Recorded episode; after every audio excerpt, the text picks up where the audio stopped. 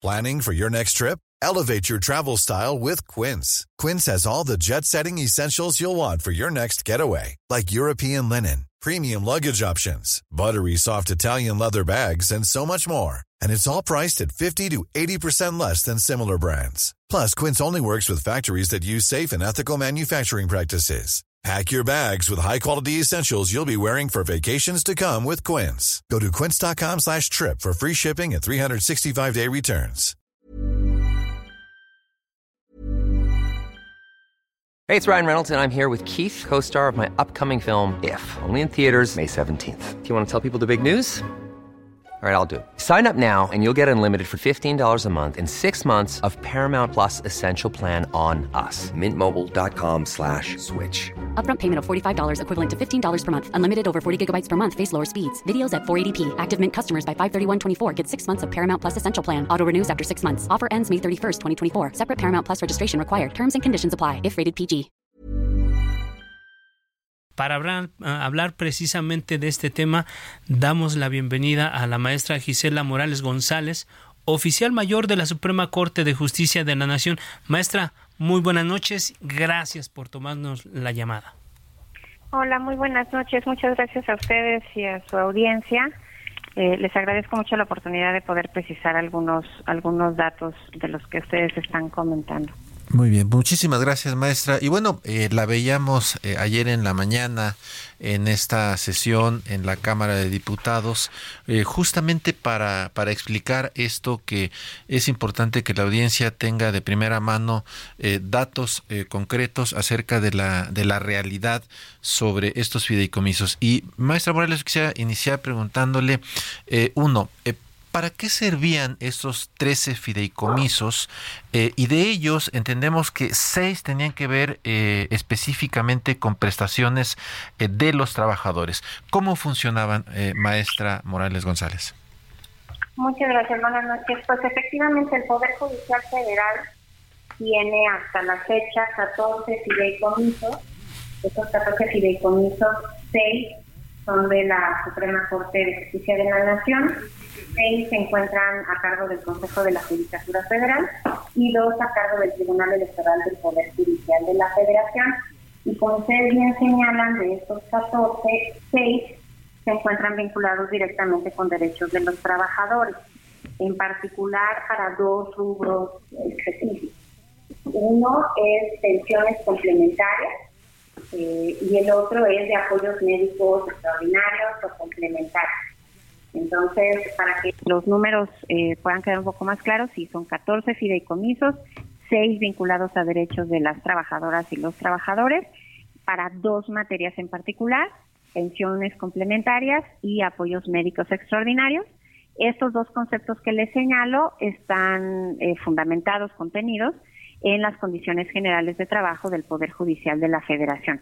Esa es la razón por la que nosotros señalamos que, eh, que, están directamente vinculados con derechos de las personas trabajadoras del Poder Judicial. Gracias, maestra uh, Morales. Eh, ¿Esos fideicomisos incluían recursos que aportaban los propios empleados? ¿Puede entonces considerarse que hubo una expropiación indebida precisamente de ese dinero o se los van a devolver a los aportantes? porque además la otra pregunta es, ¿los remanentes deberán entregarse a la tesorería de la federación o qué está pasando con esto? Sí, bueno, quizás ahí eh, eh, haga falta precisar un poco la información. Efectivamente, los fideicomisos en su momento eh, fueron creados hace ya, pues la mayoría, no todos, la mayoría hace más de 20 años y en su momento fueron conformados efectivamente con recursos públicos federales.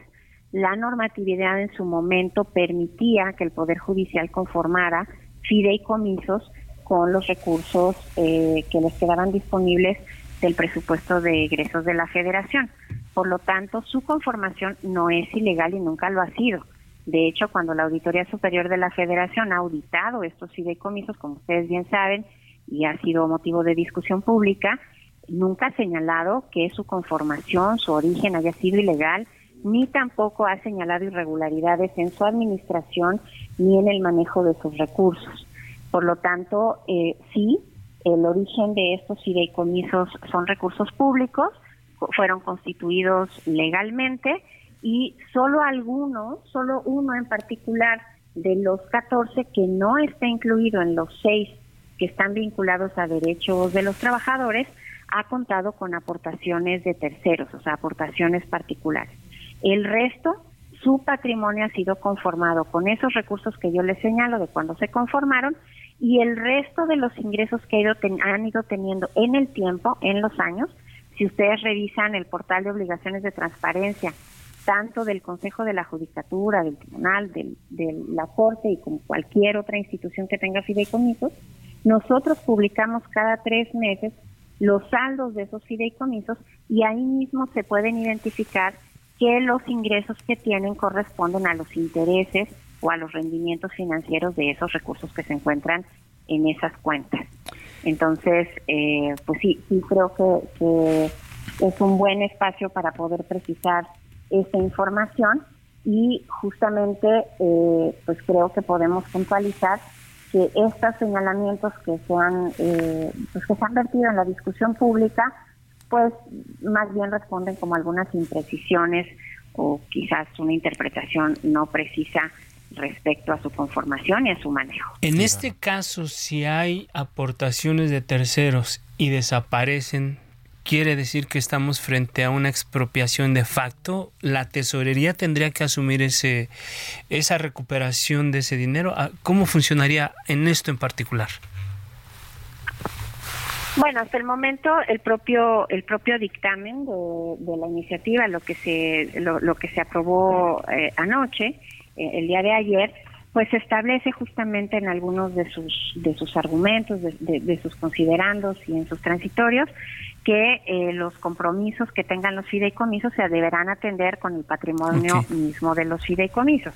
Entonces, más bien ahí lo que valdría precisar, porque no viene eh, redactado de una manera muy precisa, es efectivamente cómo se va a poder operar. La verdad es que yo no podría hacer esa esa afirmación, ni podría contestar de manera contundente a la pregunta que amablemente me hacen, porque una no podría prejuzgar sobre cómo es que se tendría que aclarar. Y en todo caso, bueno, pues la iniciativa pues nos presentamos nosotros, no nosotros eh, estamos no solamente tratando de precisar la información para que quede un poquito más clara, pero la propia iniciativa eh, señala que compromisos se tendrían que atender con el patrimonio de los fideicomisos en el momento de la extinción. Eh, maestra, y estos eh, fideicomisos a los que estamos haciendo alusión, eh, ¿sí suman los 15 mil eh, millones de pesos que se han mencionado? Bueno, ese, esa cifra que se ha mencionado de los 15 mil millones de pesos eh, corresponden a solo una parte de esos fideicomisos. Como les mencionaba, nosotros publicamos, todos los entes públicos, estamos obligados a publicar la información de los fideicomisos, incluyendo sus saldos y sus rendimientos financieros, y eh, esa información eh, a junio de, 2000, de 2023, que es la última información publicada, estamos en proceso de la actualización al tercer trimestre, eh, en total sumaban 21.500 millones, los 14 fideicomisos y los 15.000 millones que, que también está, han estado en la discusión pública derivan de que la propia iniciativa señala la permanencia de uno de estos fideicomisos de los 14, que es el Fondo de Apoyo a la Administración de Justicia, que tiene a junio 6 mil millones, un poquito más de 6 mil millones. Ah, Entonces, por eso es la suma. Por eso es la, por eso es el monto que se ha manejado los 15 mil millones, porque la propia iniciativa señala que ese tendría que permanecer al estar incluido en la ley orgánica del Poder Judicial de la Federación. Claro, y bueno, también habría que eh, acotar que hacia la medianoche el, coordinador eh, parlamentario de Morena, Ignacio Mier, presentó una, un agregado a, para y justamente definir qué iba, qué destino se le iba a dar a esos, a esos recursos. Lo que se señala ahí es que eh, se, se, reintegran a la tesorería de la Federación y eventualmente se estarían usando para eh, proyectos prioritarios del Plan Nacional de Desarrollo, eh, lo cual pues es una, una, una manga muy ancha. ¿no? O la otra, o sea, para repartirse entre, entre los 32 estados de la República, o sea, también tratando de quedar bien, pero bueno, Que sí, que, todavía habría que, dilucidar exactamente cuál es el alcance ¿no? de esta, eh, esta reforma de último momento si es que llega a pasar, si es que no. Seguramente en el Senado ocurrirá. vamos a ver qué, Así es, ya veremos. Así es. Y bueno, nosotros hoy en, en, la mañana el ministro de la Corte, Luis María Aguilar, eh, estuvo en, en, un, en, un, acto público en, en, la Universidad Nacional y ahí pudimos platicar con él eh, brevemente y, y, nos hizo este, este comentario. Vamos a escuchar. Puede ser que se interpongan acciones de inconstitucionalidad, pero eso tampoco nos corresponde promoverlo a nosotros. Ya será, en su caso, algunos legisladores que lo hagan. Inclusive tiene que cumplir con el requisito del 33% que dice la Constitución. Ok, ¿algún mensaje que se le pueda enviar a los diputados? No, nada, que, que atiendan a, los, a sus responsabilidades y al cumplimiento de nuestra Constitución. Pues, ¿qué más? Eso es lo que se debe hacer. Eso es lo que nosotros hacemos todos los días. Bueno, eh, y aquí, aquí es precisamente lo que decías, Jorge, eh, el tema de las, de las de los recursos de inconstitucionalidad. Es casi un hecho que se van a presentar, eh, maestra Gisela. Esto no hace que, que, el Poder Judicial, que la Corte en particular, literalmente sea juez y parte. Maestra Gisela. Maestra Gisela. Sí, sí, sí. Ah, Perdón, como que se, perdió un poco la, la, llamada. Mire, la verdad es que yo, yo no podría pronunciarme precisamente a ese respecto. Eh, yo, como ustedes saben, pues estoy más bien con otras atribuciones, otras, otras responsabilidades. Todo el tema jurisdiccional y de las posibles acciones que se pudieran derivar de la aprobación del, del día de ayer de esta iniciativa creo que no no tendría yo los elementos para poderlas eh, pues aclarar. La verdad no quisiera eh, como dar alguna información imprecisa. Eh, sin embargo bueno pues eventualmente se deberán seguir los cauces legales que se tengan que agotar y, bueno, pues eso, en ese punto en particular, eso es lo único que podría yo decir.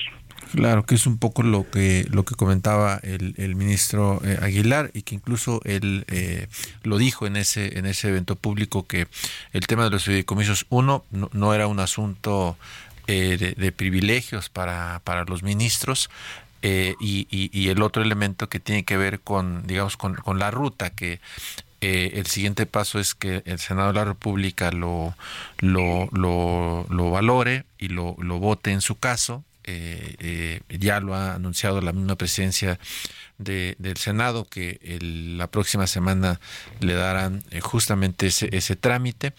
Eh, y, lo que explicaba el, el, ministro es que eh, eh, la controversia la tendrían que presentar los propios legisladores con el requisito de que sea el 33% que marca la, la, Constitución para una acción de este, de, este, de, este, de este tamaño y pues habría que ver qué, qué sucede después en ese escenario. Pero preguntarle, maestra, de los 14 eh, fideicomisos que, que se están eh, extinguiendo, perdón, que existían, se, extinguieron 13. Eh, ¿Cuál fue el único que sobrevivió? Y quizá valía la pena detallar por qué sobrevivió. O sea, cuál es, digamos, la razón por la que sí sobrevive. Entiendo que tiene que ver con el nuevo sistema de justicia penal y que quizá por ahí viene el, el tema, pero si nos pudiera explicar al auditorio. Sí, muchas gracias. Eh, bueno, de estos 14 fideicomisos, como señalaba, eh, el único que se está considerando dentro de la iniciativa para mantenerse o para no incluirse en este decreto de extinción es uno que está a cargo del Consejo de la Judicatura Federal, que se llama Fondo de Apoyo a la Administración de Justicia. Eh, la propia iniciativa señala que la permanencia de este fideicomiso responde a que actualmente se encuentra regulado, normado su creación, eh, se encuentra fundamentada en la Ley Orgánica del Poder Judicial de la Federación, en el título décimo primero, y bueno, pues es un fondo que se creó en su momento para eh, apoyar, digamos, las necesidades de, la Administración de Justicia del, del Poder Judicial Federal, en particular del brazo ejecutivo que es el Consejo de la Judicatura. Muy bien. Eh, Sergio Sarmiento y Lupita Juárez conversaron esta mañana en estos mismos micrófonos con Francisco Burgua, constitucionalista y catedrático de la Facultad de Derecho UNAM. Esto es parte de lo que dijo. Vamos a escucharlo y regresamos, maestra convencido de que será impugnado este esta extinción de los fideicomisos a través de amparos que presenten trabajadores y a través de acciones de inconstitucionalidad que presenten el bloque de oposición en ambas cámaras. Estoy seguro que la Corte va a declarar su invalidez, pero esto va a ser una narrativa para que digan, vean cómo ellos mismos defienden sus privilegios y es necesario voto masivo para que los ministros, magistrados y jueces sean electos por el voto popular. Bueno, parece que hay una ruta ya trazada por el doctor Francisco Burgoa. Es muy lógico lo que dice, ¿no? Se declara en la invalidez. Desde Palacio Nacional aseguran que están defendiendo sus privilegios y presentan la iniciativa para elegir por voto popular a ministros, jueces y magistrados. Desde su punto de vista, maestra Gisela, ¿es una trampa sin salida para el Poder Judicial? ¿Qué interpretación le podríamos dar a esto? Muchas gracias. Bueno, la verdad es que, como comentaba hace un momento, eh, pues no creo que yo pudiera pronunciarme al respecto. Eh, esta es una ruta legal que tiene un cauce. Eventualmente, pues se tendrán que definir conforme se vayan presentando cada una de las, pues de las acciones o de los de los momentos de, las de las decisiones que se vayan presentando por parte de todos los eh, involucrados y bueno, pues el siguiente paso no depende en realidad de la Corte. Eso es lo único que, que, yo podría comentar. Pues, pues bueno, ¿no? Y antes de que se vote en el Senado, ¿ustedes van a acudir a hacer alguna, alguna presentación, a defender la postura del Poder Judicial? ¿Prevén estar en la, en, en la Cámara Alta, maestra?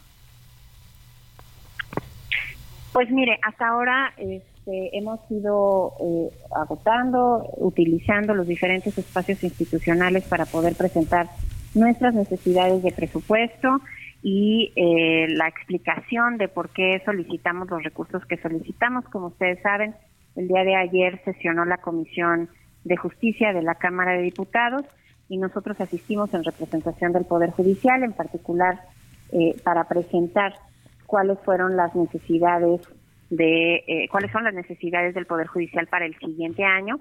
Y bueno, pues ese es un espacio institucional que agradecemos, que valoramos y que creemos que pudimos utilizar de una manera eh, respetuosa, clara, para poder compartir la información que pensamos que a los legisladores les puede servir para hacer las valoraciones dentro del proceso de presupuesto que tengan que realizar.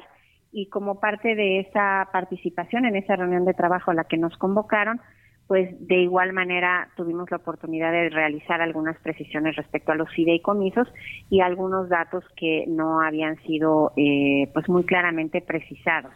Entonces, pues es, es eso lo que les podría compartir, que hemos estado pues participando, utilizando, agotando estos espacios institucionales, evidentemente lo seguiremos haciendo.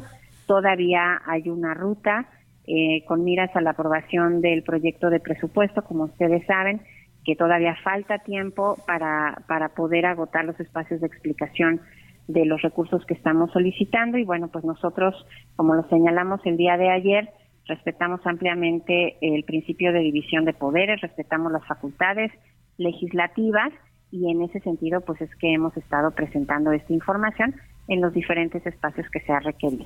Muy rápido, eh, maestra Gisela Morales González, oficial mayor de la Suprema Corte de Justicia de la Nación. Eh, muy rápido, eh, le, preguntaría un par de cosas. la primera, si, si ustedes prevén que pudiera haber algún otro recorte al, al, al, presupuesto del Poder Judicial el próximo año. Y también quisiera preguntarle eh, sobre este tema que, comentábamos al principio respecto de eh, presunta corrupción en estos fideicomisos. Preguntarle si, uno, ¿Hay algún tipo de procedimiento eh, judicial, alguna investigación, alguna persona sancionada por corrupción eh, derivado del manejo de estos fideicomisos? Esas dos cosas. Eh, tenemos un minutito. Sí, este, bueno, en realidad, pues como les comentaba, digo, yo no podría, nosotros no podríamos prever en realidad ningún resultado de la valoración del Poder Legislativo respecto a la propuesta de presupuesto que enviamos. Esa es una facultad eh, de, de, examinar el proyecto de presupuesto de el, del Poder Legislativo y nosotros somos respetuosos de ese proceso. lo que hemos estado haciendo es proporcionar la información que justifica, que explica. Y del otro no no hay, perdón. Ah, pero no, hay ninguna. No, este, nosotros hemos sido auditados en los últimos años por la Auditoría Superior de la Federación. Muy bien. Y lo que han hecho es emitir recomendaciones. Muy bien, muchas gracias, perdón. Gisela Morales, nos, llega la guillotina